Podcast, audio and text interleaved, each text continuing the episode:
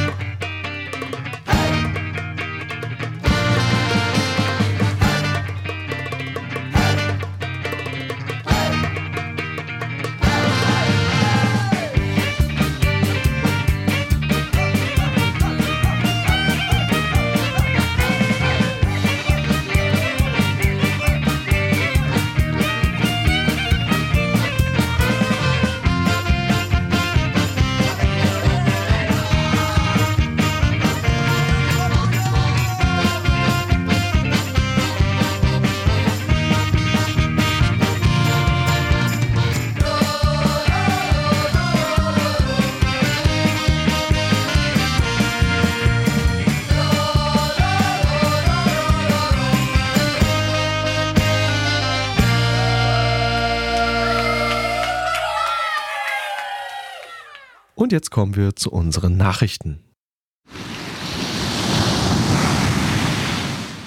Die Flaschenpost. Top 10 der weltgrößten Verschmutzer. Es ist kein Geheimnis, dass seit ein paar Jahren China die Rangliste der Staaten anführt, die unsere Atmosphäre am meisten mit CO2 und anderen Treibhausgasen anreichern. Die Volksrepublik hat einen stattlichen Anteil von 27 Prozent der globalen Emissionen. Gleich hinter China die USA mit einem Anteil von 15 Prozent, die EU folgt mit 10 Prozent. Außerdem sind Länder wie Russland, Brasilien, Indonesien, Kanada und Mexiko unter den Top 10 Emittenten.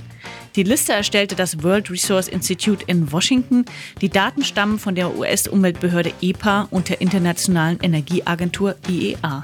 Zeigen denn die Daten auch, woher die Emissionen genau stammen? Die meisten Emissionen kommen aus dem Energiesektor und zwar in allen Ländern. Aktuelle Zahlen geben hier Grund zum Optimismus. Die CO2-Emissionen stiegen in dem Sektor zunächst in vielen Ländern nicht mehr. Je nach Land folgen auf dem Energiesektor dann Industrie und Landwirtschaft unter den drei treibhausgasintensivsten Bereichen. Ich finde fast genauso schön animiert wie den Bericht, den du da vorgestellt hast, ist auch die Webseite eines kleinen Startups das zum Energiesektor. Dort wird illustriert, was gerade die wesentlichen Energieträger sind, wer mit wem Strom austauscht und wie hoch die CO2-Werte eigentlich sind. Ich finde definitiv einen Blick wert. Also einfach mal gucken, electricitymap.org. Der Siegeszug der Erneuerbaren. Ökoenergien machten 2016 mehr als die Hälfte der weltweit neu installierten Kapazität aus. Ein Rekordanteil. Das heißt, Atom-, Gas- oder Kohlekraftwerke wurden zusammen weniger zugebaut als Sonne, Wind oder Biogas. Und ebenfalls ein Rekord, 138 Gigawatt, das ist die Menge an erneuerbaren Energien, die im vergangenen Jahr neu ans Netz angeschlossen wurde. Den Löwenanteil machen dabei neue Solaranlagen aus, gefolgt von Windanlagen. Veröffentlicht haben diese Zahlen das Umweltprogramm der Vereinten Nationen und das US-Marktforschungsunternehmen Bloomberg New Energy Finance. 138 Gigawatt, das ist ja ziemlich abstrakt. Wie kann man sich diese installierte Kapazität denn genau vorstellen? 138 Gigawatt, das sind 138.000 Megawatt. Das hilft dann jetzt auch nicht weiter, aber gibt eine Relation, wenn man bedenkt, dass ein Block in einem Kohlekraftwerk rund 500 Megawatt Leistung hat. Vielleicht hilft da auch ein Ländervergleich. Die 138 Gigawatt Erneuerbare weltweit entsprechen etwa der gesamten Kraftwerksleistung Italiens. Man könnte also sagen, dass weltweit so viele Wind- und Solaranlagen zugebaut wurden, dass das damit alle Kraftwerke, die Italien versorgen, de facto ersetzt würden. Allerdings stand auch in der Studie, dass die Investitionen in erneuerbaren Energien zurückgegangen sind. Wie passt denn das zusammen? Weniger Geld, aber trotzdem diese Rekorde? Ja, das stimmt. Die Investitionen gingen weltweit um fast ein Viertel gegenüber dem Vorjahr zurück. Das ist der niedrigste Stand seit 2013. Das hat die einfache Ursache, die Kosten für die Erneuerbaren sinken einfach. Wind- und Solaranlagen werden durch eine immer effizientere Herstellung schlicht günstiger. Im Preisverfall der Erneuerbaren sehen die Studienautoren deshalb auch das hoffnungsvollste Zeichen für ein globales grünes Stromsystem. Das hat zur Folge, dass nun selbst arme Entwicklungsländer darüber nachdenken, großflächig auf Erneuerbare zu setzen. Die Autoren des Berichtes stellen sogar erstaunt fest, dass nun Gaskraftwerke höher subventioniert werden müssen als Erneuerbare. Aber die Märkte der Erneuerbaren sind auch nicht durchweg stabil, wie das Beispiel China zeigt. Ja, genau, das ist ein bisschen ambivalent. Äh, dort sind die Investitionen im vergangenen Jahr eingebrochen und zwar um ein Drittel. Auch der erneuerbaren Markt in Japan ist eingebrochen. Das liegt nicht daran, dass die Erneuerbaren für diese Länder nicht mehr attraktiv sind, sondern weil sie einfach aufgrund des langsameren Wachstums weniger Strom benötigen. Und wie sieht es bei uns in Europa aus? Da gibt es ein leichtes Plus. In Deutschland wurde allerdings etwas weniger in Erneuerbare investiert. Hierzulande geht der Trend eindeutig Richtung Offshore, während Wind und Solar an Land deutlich weniger zulegen. Also adieu, dezentrale Energiewende, so wie es aussieht. Allerdings ist der Zubau in der Nordsee wirklich witzlos. Denn wenn es keine Leitung in den Süden gibt, dann, naja, ist das ein bisschen schwierig mit der Stromumverteilung. So viel zur guten Planung. Great Barrier Reef. Die Bleiche geht weiter. Die Korallen im australischen Great Barrier Reef sind in einem katastrophalen Zustand. Luftaufnahmen von Wissenschaftlern des australischen Zentrums für Korallenriffstudien haben gezeigt, dass zwei Drittel des gesamten Riffs vor der Nordostküste Australiens von der Bleiche betroffen sind. Das ist ungefähr so viel wie ein 1500 Kilometer langer Streifen, vergleichbar der Strecke von Frankfurt am Main nach Sizilien. Nur das südliche Drittel ist laut den Forschern in einem normalen Zustand. Was hat es denn mit dieser Bleiche genau auf sich? Also was können wir darunter verstehen? Das Great Barrier Reef erlebt schon die zweite Massenbleiche in einem Jahr. Eine Bleiche ist nicht gleichbedeutend mit einem Absterben der Riffe. Allerdings brauchen die Korallen nach einem solchen Ereignis in der Regel so zehn Jahre, um sich wieder zu erholen. Zur Korallenbleiche kommt es, wenn ungewöhnlich warmes Wasser die Korallentiere unter Stress setzt und sie sogenannte Kleinstalgen abstoßen. Dadurch verlieren sie ihre Farbe. Neben dem wärmeren Wasser tragen aber noch weitere Faktoren zum Stress der Korallen bei, etwa die Ausbreitung des Dornenkronenseesterns oder die schlechte Wasserqualität. Nun hat eine Gruppe von Tourismusmanagern und Forschern vorgeschlagen, kaltes Wasser in die sechs Teilbereiche des Great Barrier Reef zu pumpen, um die Bleiche der Korallen aufzuhalten. Ja, das soll 9 Millionen US-Dollar kosten und vor allem die australischen Touristen-Hotspots schützen. Kritiker sehen in den vorgeschlagenen Maßnahmen eine Geldverschwendung, die höchstens einen kleinen Teil des Riffs retten könnte und damit quasi nur so eine Art Pflaster sei. Das klingt für mich so ein bisschen wie die Beschneiung der Berge, sollte ja auch nur am Anfang so ein bisschen passieren und heutzutage ist das Standard.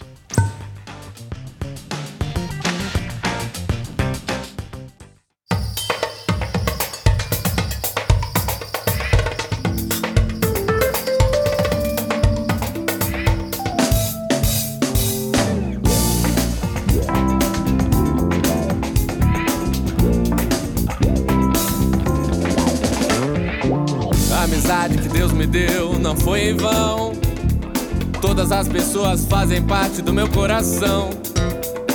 Se a prosa não te deu motivos para viver, deixe o resto com o incerto. Se seu rumo não te deixa, não te deixa sonhar, tente dar um pulo em águas novas. Não tem que ter vergonha se você, se você não se encaixa. Você é fruto desse mundo e não tem casa. Se quiser mudar, viajar e não voltar. Eu digo que não tem problema se você se sente bem nesse novo lugar. Então viva, viva, viva. Como queira, como queira, como queira, viva a sua vida, viva.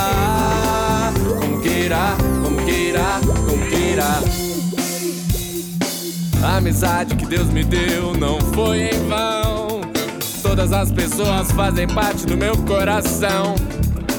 Se a prosa não te deu motivos para viver, deixe o resto com o incerto. Não te deixa, não te deixa sonhar. Tente dar um pulo em águas novas. Não tem que ter vergonha se você, se você não se encaixa. Você é fruto desse mundo e não tem casa. Se quiser mudar, viajar e não voltar. Eu digo que não tem problema se você se sente bem nesse novo lugar. Então viva, viva, viva. Queira, como queira. Viva a sua vida, viva. Como queira, como queira regra, sentimento nem inspiração.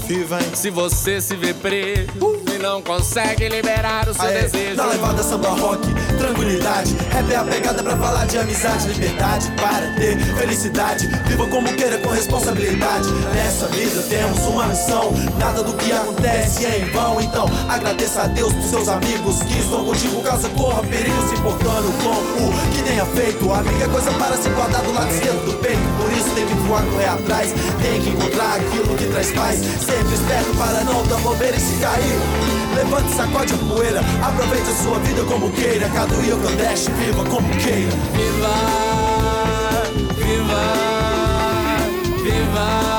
Como queira, como queira, como queira. Viva a sua vida, viva.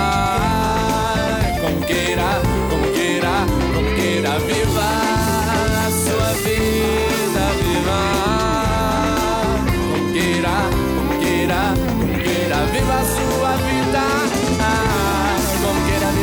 Vida como queira, como queira, como queira. Vivo? Das Thema Klimawandel berührt viele Bereiche in unserem Leben. Meist geht es dabei um die Frage der erneuerbaren Energien oder bei den Folgen von Wassermangel, Hitzewellen oder Vertreibung. Der Aspekt der Geschlechtergerechtigkeit ist bisher allerdings kaum präsent. Um etwas besser zu verstehen, welche Rolle die Gender-Frage beim Thema globale Erwärmung spielt, haben wir heute zu Gast Lisa Göldner. Hallo Lisa. Hallo Martin. Sie arbeitet für den Gender CC Woman for Climate Justice. Ja, Lisa, äh, erklär uns doch mal kurz, was hat eigentlich das Thema Gender mit dem Klimawandel zu tun? Ja, der Klimawandel ist natürlich ein Thema, das uns alle angeht. Aber Menschen sind nicht gleich vom Klimawandel betroffen und Menschen tragen auch nicht gleich zur globalen Klimaerwärmung bei und sind gleichberechtigt an der Entwicklung von Lösungen beteiligt, sondern hier spielen Faktoren eine Rolle wie zum Beispiel Herkunft, wie das Alter dieses Menschen, das Einkommen und eben auch das Geschlecht. Und wir beobachten an vielen Teilen der Erde, dass Frauen stärker von den Folgen des Klimawandels betroffen sind. Und das liegt in erster Linie daran, weil Betroffenheit eben von sehr vielen unterschiedlichen Faktoren bedingt wird und die Möglichkeiten, wie wir uns an die Folgen des Klimawandels anpassen können. Und Frauen verfügen in vielen Teilen der Welt eben über weniger finanzielle und materielle Ressourcen, um das zu tun. Und hier spielt vor allem auch die geschlechtliche Arbeitsteilung eine Rolle. Also diese Tatsache, dass eigentlich in so gut wie allen äh, Gesellschaften Männer die Rolle der, des Erwerbsarbeiters äh, übernehmen, der Erwerbsarbeit nachgehen und Frauen für den großen Teil der Sorge- und Versorgungsarbeit zuständig sind. Und da machen sich dann die Folgen des Klimawandels ganz klar bemerkbar und betreffen Männer und Frauen unterschiedlich. Hast du denn ein Beispiel dafür? Du hast jetzt ja relativ global gesprochen, aber lass uns das doch mal versuchen, äh, auf einen einzelnen Fall runterzubrechen. Mhm. Ja, da möchte ich jetzt diesen schrecklichen Fall der Tsunami-Katastrophe 2004 im, im, Indischen Ozean nennen. Äh, bei dieser Tsunami-Katastrophe sind 230.000 Menschen ums Leben gekommen. Und von diesen Todesopfern waren 80 Prozent Frauen. Und warum ist das so? Und ähm, an diesem Beispiel, glaube ich, zeigt sich auch, dass es Frauen teilweise an spezifischen Wissen und an Fertigkeiten fehlt, um mit solchen Naturkatastrophen umzugehen. Man geht davon aus, dass diese hohe Zahl an weiblichen Todesopfern allein daran liegt, dass in diesen Teilen der Erde Frauen nicht schwimmen lernen. Und das ist natürlich eine Fertigkeit, die für das Überleben bei Naturkatastrophen existenziell wichtig ist. Es lag aber auch daran, dass Frauen nicht alleine das Haus verlassen durften oder dass sie Verantwortung getragen haben für Kinder, für kranke Menschen und deswegen sich nicht ganz schnell in Sicherheit bringen konnten. Oder aber auch, dass sie nicht, dass sie die Information, Frühwarnsysteme haben diese Frauen nicht erreicht. Und das ist natürlich jetzt ein sehr spezifisches Beispiel aus dem globalen Süden. Aber wir sehen auch weltweit, dass durch die Klimaerwärmung ja die Bereitstellung, die Produktion von Nahrungsmitteln, von Trinkwasser immer schwieriger wird. Und das ist eine Aufgabe, die hauptsächlich in den Aufgabenbereich von Frauen fällt. Das heißt, die Arbeitsbelastung steigt weltweit, die Frauen bei der Arbeit im Haushalt eben ähm, haben. Wenn ich nochmal bei dem Beispiel Naturkatastrophen bleiben kann, da sieht man eben auch, dass in der Zeit nach Naturkatastrophen der Bedarf an Sorge, an Versorgungsarbeit für Kranke, für Verletzte steigt. Und das ist auch ein Beispiel dafür, wie die Arbeitsbelastung von Frauen steigt aufgrund des Klimawandels. Und das sind jetzt Beispiele, die sind im globalen Süden sehr, sehr deutlich, weil dort die Folgen des Klimawandels sehr, sehr deutlich werden. Aber das spielt eben auch eine Rolle in Industrieländern. Auch da sehen wir, dass Männer und Frauen unterschiedlich von den Folgen betroffen sind. Zum Beispiel nach dem Hurricane Katrina in den USA 2005, äh, glaube ich, war das, da hat man gesehen, dass die Zahl an körperlicher und sexueller Gewalt, also an Übergriffen auf Frauen, sich verdoppelt hat in dem Jahr nach diesem Hurricane. Du hast ja gesagt, das betrifft nicht nur die Frauen in, in, den südlichen Ländern oder in der südlichen Hemisphäre, sondern auch im Norden. Aber betrifft es sie dann auch nur dort in solchen Extremsituationen wie bei äh, solchen Orkanen oder Hur äh, Hurricanes oder auch im normalen Alltagsleben? Ja, diese Frage der Betroffenheit durch den Klimawandel, die stellt sich natürlich auch in Industrieländern, aber ich glaube, dass wir hier viel mehr über diese äh, Verschränkung von Geschlechterverhältnis und Klimawandel im Kontext von ja, der Verursachung der Klimakrise sprechen müssen. Also das ist nämlich ein zweiter Aspekt. Es geht nicht nur darum, dass Frauen und Männer unterschiedlich vom Klimawandel betroffen sind, sondern auch, dass sie unterschiedlich zur Klimakrise beitragen. Und ich glaube, das ist ein Thema, über das wir ähm, im Kontext der Industrieländer stark sprechen müssen. Also inwiefern beeinflussen eigentlich ähm, hegemoniale, dominante Vorstellungen von Männlichkeit und Weiblichkeit unser Konsum und unser Mobilitätsverhalten? Und wie muss Klimapolitik eigentlich aussehen? Wie müssen Klimaschutzmaßnahmen gestaltet werden? in Ländern des globalen Nordens, dass sie tatsächlich wirksam sind. Und ich glaube, hier müssen wir auch auf die Kategorie Geschlecht Rücksicht nehmen. Jetzt haben wir das Problem so ein bisschen umrissen. Wir wissen jetzt, dass es da scheinbar irgendwie große Unterschiede gibt, auch zwischen Frauen und Männern in der Wahrnehmung, aber halt auch in, in der Auswirkung, die dieser Klimawandel hat. Was will denn jetzt äh, die Organisation Gender CC Women for Climate Justice tun, um das zu verändern? Will sie aufmerksam machen? Will sie aktiv in bestimmten Bereichen dagegen vorgehen? Ja, Gender CC Women for Climate Justice, um uns kurz noch ein bisschen vorzustellen, wir sind ein internationales Netzwerk. Das heißt, ähm, bei uns sind Nichtregierungsorganisationen, ExpertInnen, AktivistInnen, also Einzelpersonen Mitglied. Und wir sind momentan, ähm, haben wir 98 Mitglieder. Wie gesagt, das sind Organisationen und ähm, Einzelpersonen, die zu diesem großen, breiten Feld von Geschlechterverhältnissen und Klimawandel arbeiten. Wir haben uns 2008 gegründet und sind seither stetig gewachsen und wir sind vor allem bisher bei den internationalen Klimaverhandlungen in, in Erscheinung getreten. Und Frauen- und Genderorganisationen begleiten diesen Prozess eigentlich seit Anfang an und haben es geschafft, in die internationalen Beschlüsse immer wieder Genderreferenzen reinzubekommen. Und auf diesem Bereich liegt eben ein großer Schwerpunkt unserer Arbeit. Wir begleiten die internationalen Klimaverhandlungen und versuchen immer wieder aufmerksam darauf zu machen, wenn wir jetzt darüber sprechen, über Klimaanpassungsmaßnahmen, wenn wir über Klimafinanzierung sprechen, müssen wir sicher gehen, dass die Bedürfnisse und Interessen von Frauen gleichberechtigt berücksichtigt werden. Das heißt, diese internationale Arbeit hat für uns einen ganz starken Fokus. Und der zweite Teil unserer Arbeit, das sind unsere Projekte. Und in unseren Projekten wollen wir zeigen, wie geschlechtergerechte Klimapolitik in der Praxis aussehen kann. Und da arbeiten wir momentan an einem großen Projekt. Das ist durch die internationale ähm, Klimaschutzinitiative ICI der Bundesregierung gefördert. Und wir haben, äh, das Projekt heißt ähm, Gender into Urban Climate Change Initiative, kurz und knapp Gucci genannt. Und in diesem Projekt arbeiten wir mit Partnerorganisationen aus Indien, aus Indonesien und Südafrika zusammen. Und da geht es konkret darum, an zwei Großstädten in diesen drei Ländern zu zeigen, wie sich Frauen und wie sich Frauenorganisationen besser in kommunale Klimapolitik einmischen können. Und wie sie dann infolgedessen die Bedürfnisse und Interessen von Frauen besser in der Klimapolitik ähm, berücksichtigt werden können. Nun haben wir jetzt ja auch demnächst äh, hier wieder in Bonn eine größere Veranstaltung zum Thema Klima. Was könnt ihr da machen? Seid ihr dann da auch vor Ort? Versucht ihr dort Einfluss zu nehmen? Ja, auf jeden Fall. Wir sind auf jeden Fall bei der Klimakonferenz in Bonn mit dabei, wie bei allen anderen Klimakonferenzen seither. Und jetzt gerade finden ja praktisch die Vorverhandlungen der Klimakonferenz in Bonn im November statt. Und das ist für uns ein sehr, sehr spannender Moment. Denn jetzt gerade oder in der vergangenen Woche wurde ein sogenannter Gender Action Plan verhandelt. Also ein Aktionsplan, bei dem es darum gehen soll, wie die Partizipation von Frauen in dem internationalen Prozess gestärkt werden kann und nicht nur das, sondern wie diese ganzen Gender-Dimensionen des Klimawandels besser in der Klimapolitik berücksichtigt werden können. Wir haben es schon geschafft, äh, schon bereits vorher bei anderen Klimakonferenzen, dass wir spezifische Beschlüsse zu Gender, zur Partizipation von Frauen durchgebracht haben oder uns stark dafür gemacht haben, dass die durchkommen. Und dieser Moment, dass es jetzt einen Gender Action Plan geben wird, ist für uns natürlich großartig.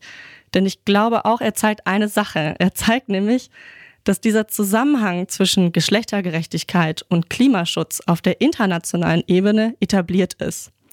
Da müssen wir keine Debatte mehr darüber führen, ob Gender jetzt relevant ist, sondern diese Diskurse zu Klimagerechtigkeit, zu Menschenrechten im Klimawandel spielt auf der internationalen Ebene eine viel größere Rolle, als wir das vielleicht oft vor Ort in unseren Umweltbewegungen oder in der kommunalen Klimapolitik wahrnehmen. Magst du mal so ein bisschen noch vielleicht aus der Praxis erzählen? Also was, was machst du so in deinem alltäglichen Leben quasi, wenn, wenn du da für diese Organisation arbeitest oder was machen äh, deine Kolleginnen? Ich hatte ja gerade eben von ähm, unserem Projekt von Gucci erzählt. Da arbeiten wir jetzt eng mit unseren Partnerorganisationen zusammen und wir haben erstmal eine Analysemethode entwickelt, um festzustellen, wo sind eigentlich, wo ist Gender relevant in der Klimapolitik vor Ort in diesen jeweiligen Großstädten und wo sind für uns wichtige Ansatzpunkte. Also wo sehen wir Einfalltore, um unsere ähm, unsere Ideen und diese Gender-Aspekte in die kommunale Klimapolitik einzubringen. Ich selber beschäftige mich viel so mit, ähm, mit der Organisation an sich. Ich halte den Kontakt zu unseren Mitgliedern im Netzwerk. Ich kümmere mich darum, dass sie praktisch als Teil unserer Delegation bei den Klimaverhandlungen teilnehmen können, briefe unsere Mitglieder ähm, dahingehend, was da ansteht bei den Verhandlungen. Und das ist so mein großer Aufgabenbereich. Dann lass uns doch mal am Ende, wir sind ja hier ein, eine Berliner Radiostation, nochmal lokal werden. Äh, was kann man denn dann hier in Berlin genau tun? Ja, ich hatte das ja erwähnt, ne? also dass äh, Geschlechtergerechtigkeit eben auch beim Klimaschutz äh, eine Rolle spielen muss. Und wir können das gerne am Beispiel Berlin mal durchexerzieren. Also in Berlin ist ja gerade so die groß, der große Bereich der Verkehrspolitik in aller Munde. Ne? Also mit der rot-rot-grünen Landesregierung, die hier eine gerechte Umverteilung im, im öffentlichen Raum schaffen will und mit dem Radgesetz. Und genau, vielleicht können wir uns dieses Beispiel mal anschauen und überlegen, wie würde geschlechtergerechte Klimapolitik in Berlin im Verkehrsbereich aussehen. Und der Verkehrsbereich ist ja auch einer der vielen Bereiche, der lange stark von Männern dominiert war. Das heißt, wir beobachten, dass sich die gesamte Verkehrsplanung, das Verkehrsnetz, also die Infrastruktur an sich der Stadt, stark an den Bedürfnissen äh, weißer, gesunder Männer mit gutem Einkommen orientiert hat. Wir reden also vom Mann im Sportwagen. Genau, das hat natürlich auch was mit einer Männlichkeitsvorstellung zu tun, dieser Mann im Sportwagen. Aber was mich jetzt interessiert ist, wie können wir eigentlich unsere Verkehrspolitik so ändern, dass alle Menschen davon profitieren und dass auch Frauen davon profitieren. Und da muss ich jetzt ein bisschen ausholen und nochmal darüber sprechen, wie unsere ähm, gesellschaftlichen äh, Gegebenheiten und Verhältnisse eigentlich sich in die Infrastruktur eingeschrieben haben. Und da spielt gerade diese geschlechtliche Arbeitsteilung, die ich am Anfang schon erwähnt hatte, also dass Männer eher für Erwerbsarbeit und Frauen für Sorge- und Versorgungsarbeit zuständig ist. Diese geschlechtliche Arbeitsteilung sehen wir ganz stark in unserer Verkehrsinfrastruktur. Man spricht beim männlichen Mobilitätsverhalten davon, also das beobachtet man, dass ähm, Männer viel weniger komplexe Wege zurücklegen. Also ein Mann, der einer Erwerbsarbeit ähm, nachgeht, pendelt, also geht morgens aus dem Haus, fährt dann zu seiner Arbeitsstelle, fährt von seiner Arbeitsstelle fährt noch ins Fitnessstudio, vom Fitnessstudio wieder nach Hause. Eine Person, die aber Sorge- und Versorgungsarbeit leistet, und das ist äh, der größte Teil davon sind Frauen, die legen sogenannte Wegeketten zurück. Das heißt, die Frau verlässt morgens das Haus, bringt Kind 1 zur Kita, Kind 2 zur Grundschule, fährt dann zu ihrem Teilzeitjob, fährt vom Teilzeitjob zum Supermarkt, zum Biomarkt, zum Drogeriemarkt, holt dann das Kind 1 aus der Kita ab, besucht dann noch die Schwiegermutter, die gerade krank zu Hause ist, um danach nachzusehen, ob es ihr gut geht und fährt dann erst nach Hause. Aber unser Verkehrsnetz in Großstädten orientiert sich nicht an diesen komplexen Wegeketten. Das heißt, damit wir eine geschlechtergerechte Verkehrspolitik, geschlechtergerechte Klimapolitik in einer Stadt umsetzen können, muss sich auch diese Norm verschieben. Diese Norm, ähm, dass es eben sich, dass Verkehrspolitik sich stark an den Interessen von Männern bisher orientiert hat. Und ich glaube, wenn wir mehr auf die Bedürfnisse und auf die Interessen von Frauen eingehen in der Klimapolitik, vor Ort hier in Berlin, dann werden letztendlich alle Leute davon profitieren. Ja, das ist doch ein äh, super Abschlusswort. Ähm, ich danke dir, Lisa. Wir hatten bei uns im Studio Lisa Göldner vom Gender CC Woman for Climate Justice.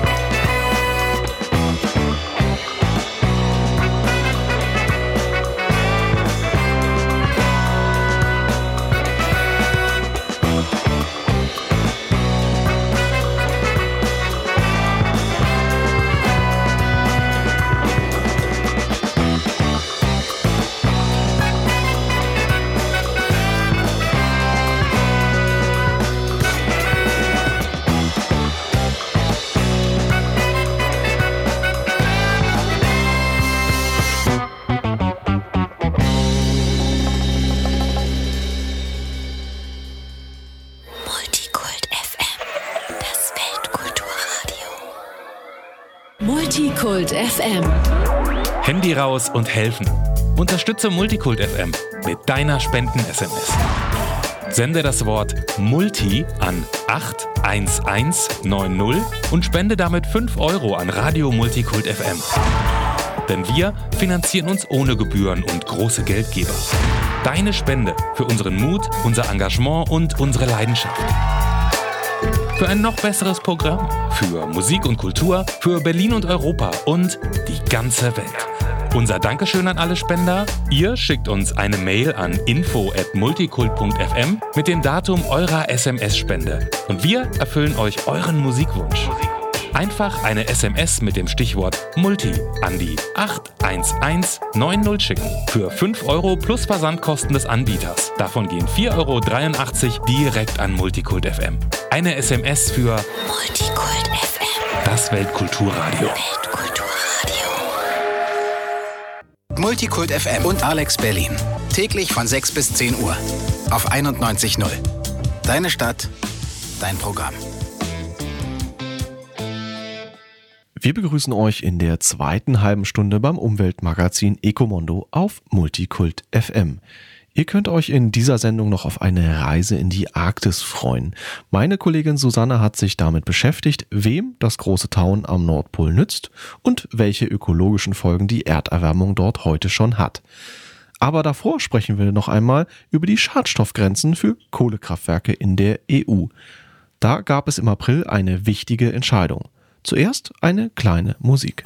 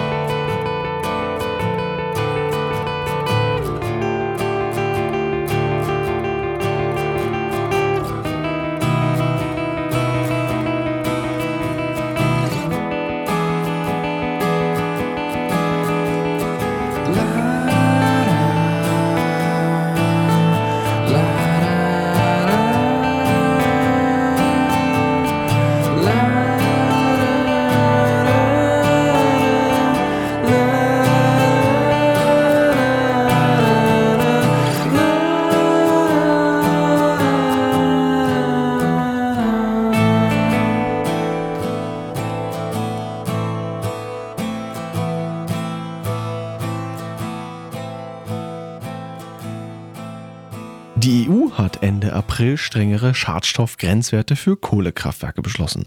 Allerdings stimmte Deutschland wie erwartet, zusammen mit anderen Kohleländern gegen die neuen Standards. Diese Meldung kam hier in Deutschland fast gar nicht in den Medien vor. Eigentlich hat die Regierung ja quasi gegen die eigenen Bürger gestimmt. Susanne, siehst du das auch so? Ja, wenn die Luft in Europa ab 2021 ein bisschen besser wird, haben das die Europäer zumindest nicht der deutschen Bundesregierung zu verdanken. In der Abstimmung über strengere Grenzwerke für Kohlekraftwerke hat Deutschland gegen diese Neuerung gestimmt. Allerdings treten sie trotzdem ins Kraft. Ähm, die meisten Vertreter der EU-Mitgliedsländer sprachen sich eben für die Novelle aus. Und immerhin geht es hier nicht um irgendwelche technischen Details, sondern konkret darum, dass unsere Luft sauberer wird und weniger Menschen sterben haben. Ab 2021 gelten nun strengere Grenzwerte für Stickoxide, Schwefeldioxid, Feinstaub und Quecksilber. Deutschland hat auf Seiten der Kohleländer wie zum Beispiel Polen dagegen gestimmt. Sogar das Umweltministerium befand die Grenzwerte für Stickoxide mit 175 Milligramm für nicht angemessen. Ja, das Umweltministerium argumentiert, dass die Definition der bestverfügbaren Technik nicht gegeben sei, also sprich die Filter nicht wirtschaftlich seien oder anders ausgedrückt. Für die Betreiber wären das unzumutbare Investitionen. Eigentlich ist die Entscheidung doch längst überfällig. Also zumindest wenn man bedenkt, dass laut Europäischer Umweltagentur rund eine halbe Million Europäer pro Jahr an Luftverschmutzung und Feinstaub sterben. Also äh, ich werde jetzt fast sauer. Also wie kann das denn sein, dass gegen die Interessen der eigenen Bürger entschieden wird? Ja, selbst die USA haben strengere Grenzwerte und das ist ja wirklich äh, sehr erstaunlich.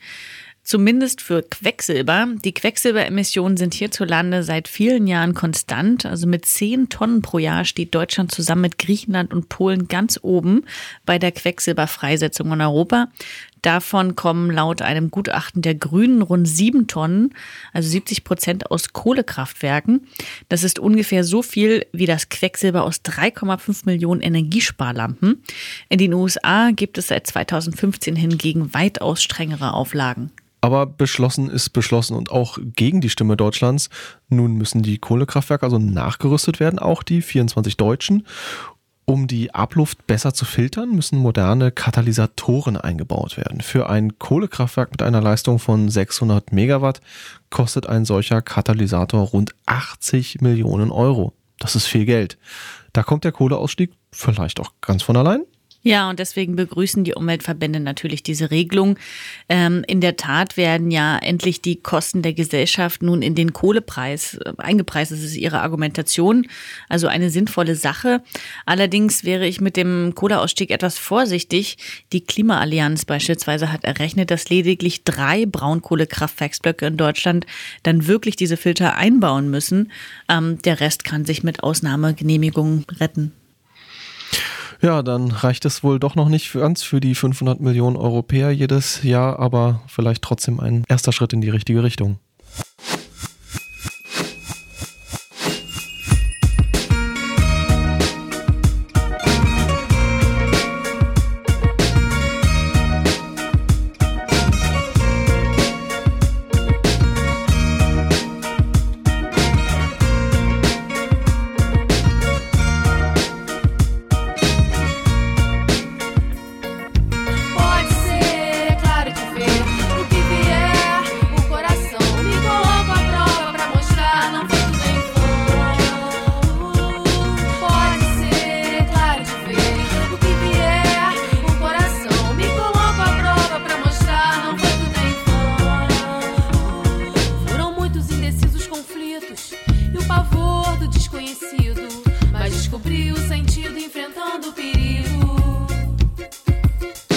destemida, sumida, ouço os sinos anunciam. Eu sei que na dúvida a verdade aparece, correndo contra o tempo, esquece sem enfrentar, curar, padece, rolando escombros, carrega nos ombros o que não te serve, o que não nos serve.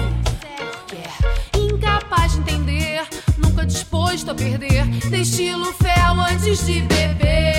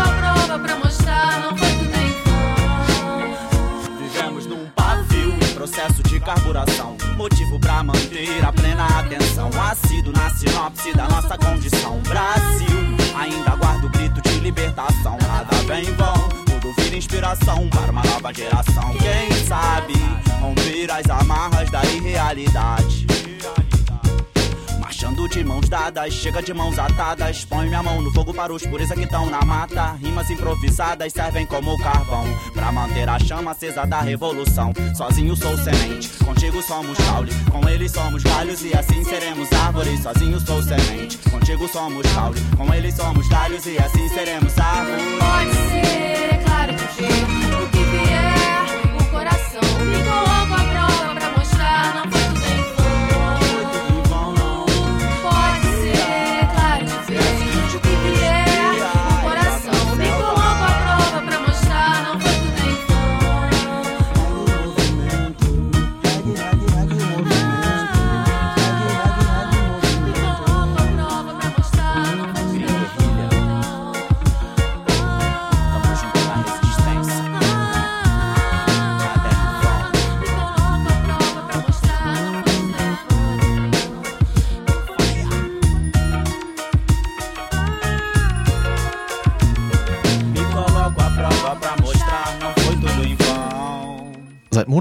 Überschlagen sich die Negativnachrichten aus der Arktis.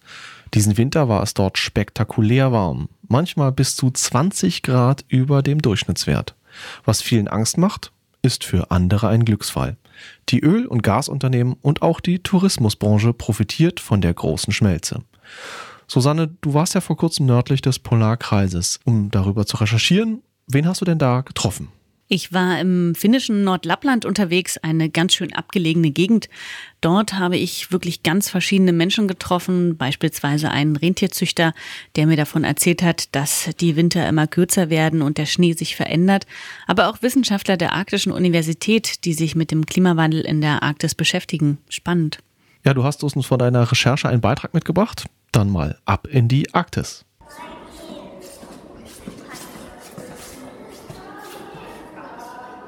Die Kleinstadt Rovaniemi am Polarkreis in Nordfinnland wird in nächster Zeit von sich reden machen. In wenigen Monaten trifft sich hier die Politik und Forscherprominenz der Arktisanrainer, also jenen Ländern, die an arktische Gewässer grenzen. Ein Treffpunkt ist das Arktische Zentrum oder Arktikum genannt. Man erkennt das imposante Gebäude gleich an seinen 172 Meter langen Glaskorridor, der Richtung Norden zeigt und das Tor zur Arktis symbolisiert. Auch viele Besucher kommen hierher, um etwas über die Geschichte einer der letzten Wildnisse der Erde zu lernen. Es ist der Arbeitsplatz von Wissenschaftlern aus aller Welt. Sie forschen zum Klimawandel in der Arktis, aber auch darüber, wie die Region sich wirtschaftlich entwickelt. Ein weiterer Grund für die Prominenz Rovaniemis, Anfang Mai hat Finnland den Vorsitz des Arktischen Rates übernommen. Was sich wenig spektakulär anhört, ist für die finnische Kleinstadt Rovaniemi eine große Sache. In wenigen Monaten werden hier der amerikanische Außenminister Rex Tillerson und sieben andere Minister anreisen, darunter aus Norwegen, Schweden und Russland. Die Anrainer der Arktis werden nach Rovaniemi kommen und mit ihnen auch Wissenschaftler, Analysten und Vertreter indigener Völker. Timo Koivorova ist der Direktor des Arktischen Zentrums. Die Arktis erwärmt sich, und zwar zwei bis dreimal so schnell wie der Rest der Welt. Die Arktis ist wichtig für die Diskussion um die Realität des Klimawandels. Man kann einfach sehr gut zeigen, dass das arktische Eis seit 1979 extrem stark zurückgegangen ist. Es ist dünner und hat eine geringere Ausdehnung. Aber Klimawandel ist nicht der einzige Faktor, warum sich die Arktis verändert. Man täte der Realität in der Arktis Unrecht, wenn man behaupten würde, dass es nur um den Klimawandel geht. Er ist eine große Ursache der Veränderung des Ökosystems, aber ich würde sagen, dass die ökonomischen Eingriffe fast noch einen größeren Einfluss haben.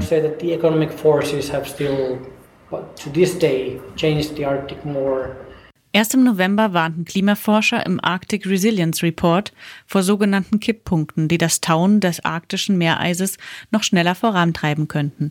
In Auftrag gegeben hatte den Report der Arktische Rat. Von Kipppunkten spricht man, wenn Teile des Ökosystems durch menschliche Einflüsse so stark verändert werden, dass sie das globale Klimasystem aus dem Gleichgewicht bringen können. Im Fall der Arktis geht es beispielsweise um die veränderte Tundravegetation. Weil weniger Schnee liegt, wird auch weniger Sonneneinstrahlung reflektiert und deshalb mehr Hitze aufgenommen. Durch diese Wärmeeffekte könnte sich der globale Klimawandel nochmals beschleunigen. Die logische Folge dieser Megaschmelze? Der Mensch entdeckt die Arktis. Das führt auch zu immer mehr Verkehr in der Region. Die Suche nach Öl und Gas verlagert sich immer weiter in nördliche Gebiete. Im vergangenen Jahr nahm der Schiffsverkehr um 35 Prozent zu. Es geht vor allem um die Binnenschifffahrt in arktischen Gewässern, beispielsweise das Transportieren von Ressourcen aus der Arktis oder Waren in die Arktis. Eben diese Binnenschifffahrt ist stark an die Förderung von Ressourcen gebunden und hat in den vergangenen zehn Jahren stark zugenommen. Meint Adam Stepien, polnischer Forscher des Arktischen Zentrums in Rovaniemi. Vor allem Russland investiert mittlerweile Milliarden in den Ausbau von Häfen und auch Tourismusanbieter werben vermehrt mit Kreuzfahrten in arktische Gewässer. Einige Unternehmen bekommen nun Dollarnoten in den Augen, wenn sie die herabbrechenden Eisblöcke Grönlands sehen. Doch die globale Erwärmung zerstört ein einzigartiges Ökosystem. Zu spüren bekommen das zuerst Menschen, die mit der Natur leben. In Finnland sind das die Samen, eine der letzten indigenen Volksgruppen Europas.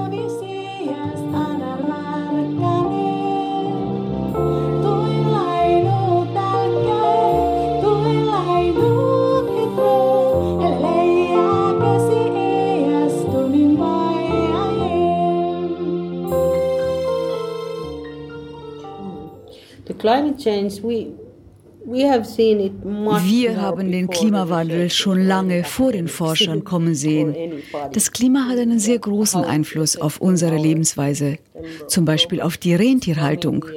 Der Frühling kommt viel früher und der Herbst kommt später. Wenn sich dadurch der Winter verspätet, können die Herden nicht ihre gewohnten Wege nehmen, weil viele Seen noch nicht zugefroren sind. Lisa Holmberg ist Direktorin einer Sami-Schule in Inari. Der Ort liegt nochmal 300 Kilometer nördlich von Rovaniemi. Das Leben hier ist an die harten Winter und die kurzen Sommer angepasst. Weil das Klima in diesen Breiten schon heute verrückt spielt, haben die Rentierzüchter Angst vor der Zukunft. Der Arktische Rat, dem auch Nichtregierungsorganisationen und indigene Gemeinschaften angehören, versucht die verschiedenen Akteure und ihre Forderungen unter einen Hut zu bekommen. Es gilt, eine der letzten Wildnisse zu schützen und gleichzeitig zwischen ökonomischen und ökologischen Interessen abzuwägen. Finnland will den Klimaschutz nun zu einer Priorität seiner Präsidentschaft machen.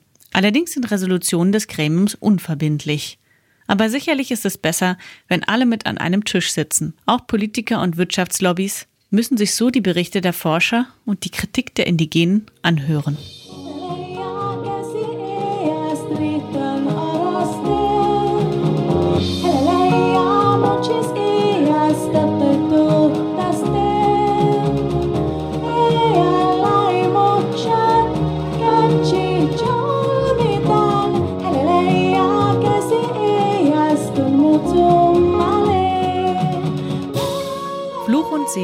Arktis.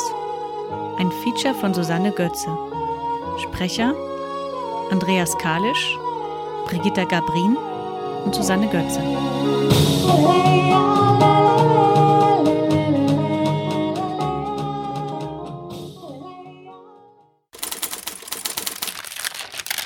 Der Ecomundo Kalender. Grüne Liga auf der internationalen Gartenausstellung. Auch ein naturnaher Garten braucht Struktur. Totholz, Hecke, wilde Ecken und mehr schaffen Lebensräume für viele nützliche Gartenbewohner und gewähren Raum für spannende Erkundungen. Auf einer kurzen Führung erleben die Besucher der internationalen Gartenausstellung vielfältige Möglichkeiten, den Garten zu gestalten und dabei selbst aktiv zu werden. Die Grüne Liga Berlin will mit ihrer Veranstaltungsreihe Inspirationen geben zum giftfreien Gärtnern auf dem IGA Campus. Die Führungen finden heute auf dem IGA-Gelände statt und zwar um 11, 12, 14 und 15 Uhr und dauern circa 45 Minuten. Die Workshops und Führungen sind für die Besucher der IGA kostenfrei. Eine Anmeldung ist nicht erforderlich. Und noch ein Kinotipp für heute. Hashtag BeInconvenient. Zehn Jahre nach seinem Erfolg mit dem Film Eine unbequeme Wahrheit bringt der Klimaschützer Al Gore unter dem Hashtag BeInconvenient einen neuen Dokumentarfilm heraus. Die Fortsetzung seiner im Jahr 2007 Oscar-prämierten Dokumentation soll im Juli in die US-amerikanischen Kinos kommen. In Deutschland im September. Sein Titel Eine unbequeme Fortsetzung, der Stand der Dinge. Oder im Original An Inconvenient Sequel, The Truth of Power. Gore setzt für den Film seine Zusammenarbeit mit den beiden Regisseuren Bonnie Cohen und John Schenk fort. Inhaltlich ästhetisch ähnelt der neue Film seinem Vorgänger. Auch weil die Kamera Al Gore wieder bei seiner Arbeit als Klimaschützer begleitet. Der Hashtag BeInconvenient ist mittlerweile zu einem zentralen Schlachtruf der Klimabewegung geworden. Also im September in den deutschen Kinos An Inconvenient Sequel The Truth of Power.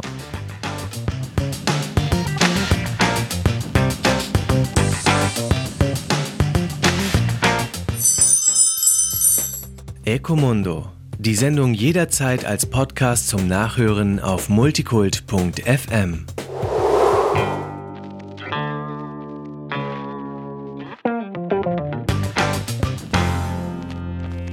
Und damit verabschieden sich für diese Sendung im Studio Susanne Götze. Und Martin Hausding bleibt stark und be inconvenient.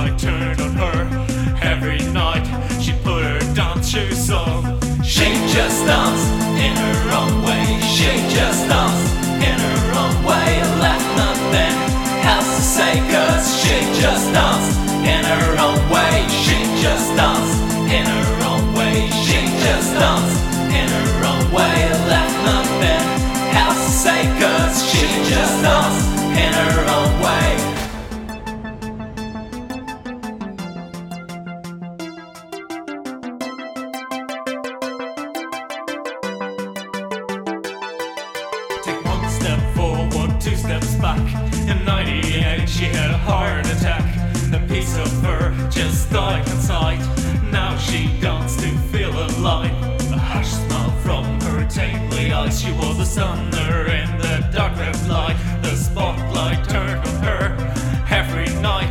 She put her dance shoes on. She just danced in her own way. She just danced in her own way. Left nothing else to say cause she just danced in her own way. She just danced in her own way. She just danced in her own way. Left nothing else to say cause she just danced in her own way.